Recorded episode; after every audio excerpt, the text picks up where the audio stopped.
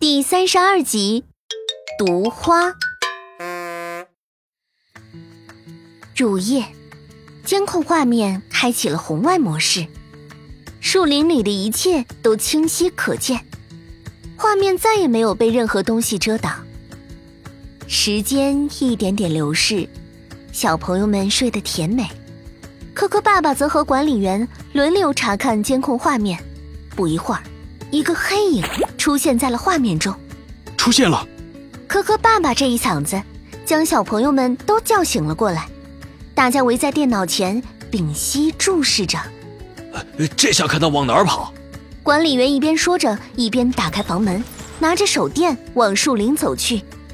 科科一行紧随其后，在科科爸爸的带领下，循着管理员的手电光追去。没过多久，科科一行便找到了管理员。此时，管理员正用手电照着采花大道。怎么是你啊，鸡大婶儿？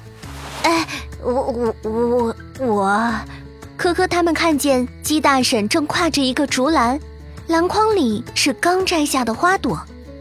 科科爸爸此时才认真观察起这种花，心里突然一惊：这花有毒？你就吓唬我吧。我就只是想把花朵拿来做衣服的装饰。鸡大婶，我没有吓唬你。这种花叫夹竹桃，它能分泌一种乳白色的汁液——夹竹桃苷。如果不小心触碰上，又没有注意，随着食物吃进肚里，那就麻烦了。这种汁液，不要以为小心谨慎就能避免。夹竹桃可是叶子、根茎、花粉都有毒。这这么危险吗？我还……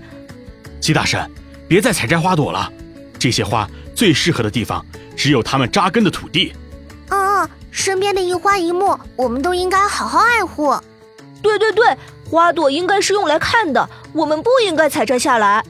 鸡大婶，我们可以做手工花，老师又教我们做过，手工花做装饰也很漂亮呀。鸡大婶无力地放下了竹篮，低垂下了头。哎，今天还真是感谢你们啊。我带鸡大婶去治安办，你们就回值班室休息吧。夜晚归于了平静，科科爸爸带着科科、安安和康康回到了值班室。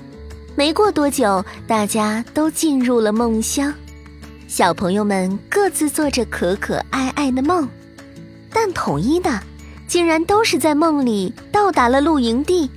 孩子们万分期待的露营生活即将到来啦！